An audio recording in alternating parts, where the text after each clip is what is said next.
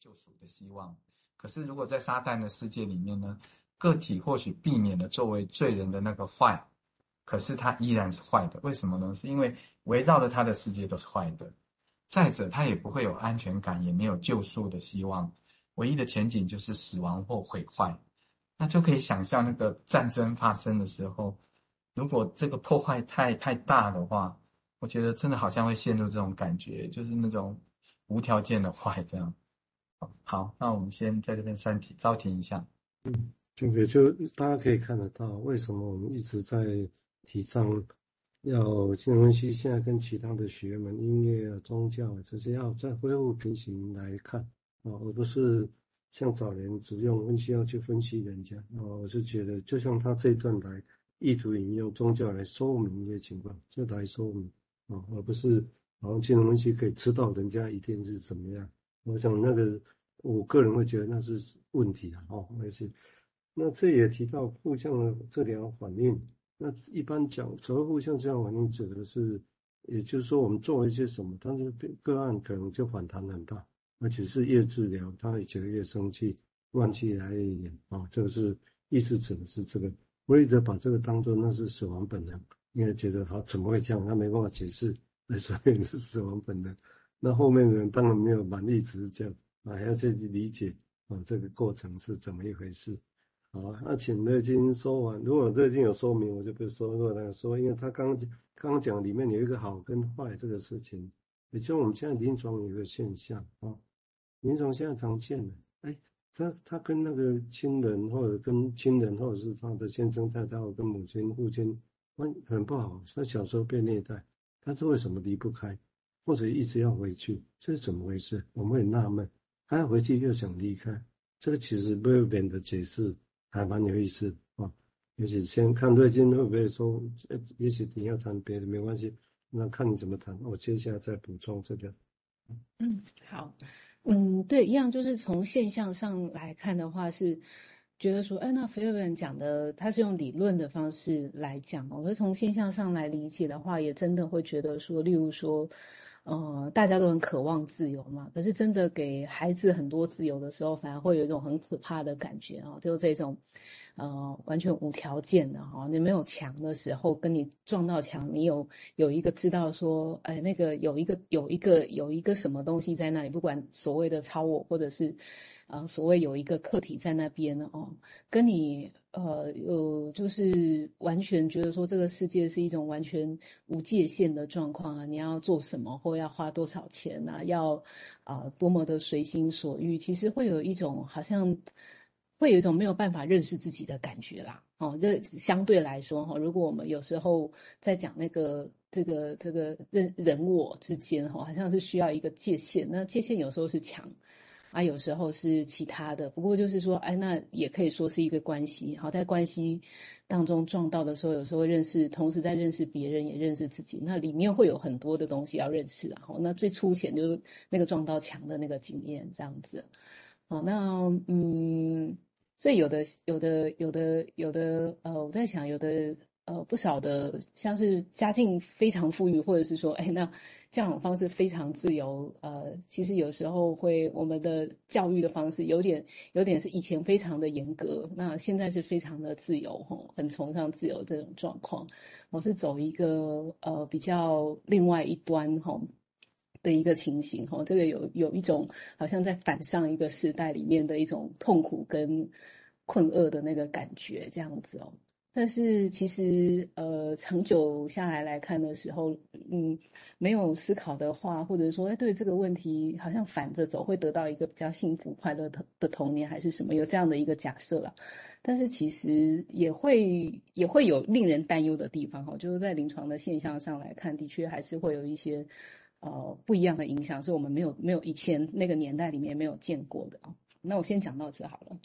那也许我来补充这个，那这个章也礼拜二之前有提过，也是在第二章，也我只简短讲，那大家有机会再细看。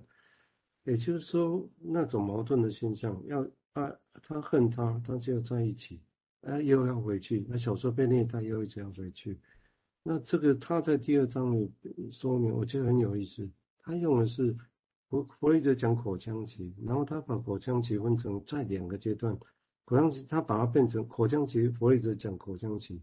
但是他把口腔期，他很创意的把口腔期用口嘴巴跟妈妈的乳房做比喻，他把它分成前期跟后期，前期就是就是只能一直吸一直吸，因为他能力上就只能吸，或者是没有来，或者有来，或者过度的他就不吸，只有吸不吸。他把它当做爱或不爱，哦，但是这个情况会蛮看到，然后第二阶段会去咬，会去咬，会痛，会痛。他把它说，哎，一起最有恨跟爱在里头，所以这个地方我用这个地方只是简短来说明，就是说，有些可以活下来的人，他一开始的决定只有吸跟吸不吸，爱或不爱，但是活下来的人一定最后都是吸，哦，都是吸。但是都是吸的结果，当然有时候吸或不吸，爱或不爱，一直在这个阶段的状况底下。如果你们用这个比喻来想象，为什么后来有些人跟他重要亲人小时候根本虐待他，但是为什么会一直想在一起？因为你会很不解。但如果你用这个比喻回想到，就很像一开始那个状态哦，那个吸不吸，爱或不爱，但是因为他一直吸才能活下来，所以这个就是我们现在看到的场景。啊，当然这只是一个假设了哈，用这个假设来试着理解他自己怎么做。OK，这是另外一个话题啊。好，我们接下来请明志再谈谈他的想法，谢谢。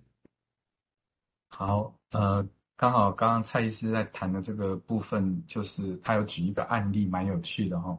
呃，这个男性个案刚开始，他因为害怕他的身体因为中了这个肠道的毒素，哦，最后会影响到他的心脏，导致心脏衰竭。他是因为这个。生理的症状而来的这样，那在治疗其中有一个梦，他梦到他站在他的妈妈身旁，那眼前有一碗这个巧克力布丁啊，他非常的饥饿，他知道这个布丁有这个致命的这个毒，可是如果他吃了这个布丁的话，他就会被毒死，但是不吃的话就会被饿死。那问题就来了，结局会怎么样呢？他还是吃了这个布丁，他吃下这个有毒的乳汁。哦，刚刚那个对应到这个口腔期，因为他太饿了。那进入这个梦，我们不难发现，这个个案刚开始带来的这些症状，哈，呃，他心脏的真正的问题，呃，表现在另一个精彩的梦，在另一个梦中，他看到他的心脏在一个盘子上，而他的母亲正用汤匙把他的心脏舀起来，就是代表了正要把它吃下去。那因为他把母亲当作是一个坏客体内化了，这样，所以呢，他觉得自己的心脏得到了一种致命的病。那即使对他来说母亲是坏的，可是他还是内化了这个母亲。为什么要内化？是因为作为一个孩子的需要，呃，而内化了这个母亲。好，那有一段他的文字，我觉得蛮好的，跟大家分享。好。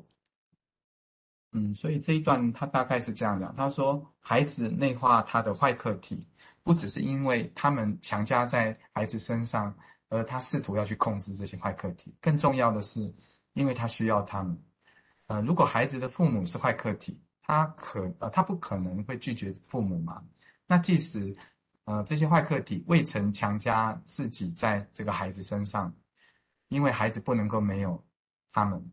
那即使。他们就是父母来忽视这个孩子，这个孩子还是没有办法拒绝父母，因为这个父母的忽视，使得这个孩子对父母的需要是更为的加强。这样子，好，这一段先分享到这边。这个是很生动的比喻了啊，也是当然是一个悲剧，但这个就是我刚刚前面提到的，他描绘这个句子的象征，有点就像只是生命一开始嘴巴跟乳房的关系哦，那时候能吸的。就是才活下来，但是吸到了就有点像这个这样情景啊。那也许不是完全，比喻上也许不是完全的剧毒，它可以活下来，但是一直是在这种吸或不吸之间摆荡。他，但是他不得不吸啊。我想这是我们现在看到很多个案的难题，其实也是在这个地方啊。我们现在请对现在谈谈他想法，谢谢。嗯，好，那这个就是有点像是说那个。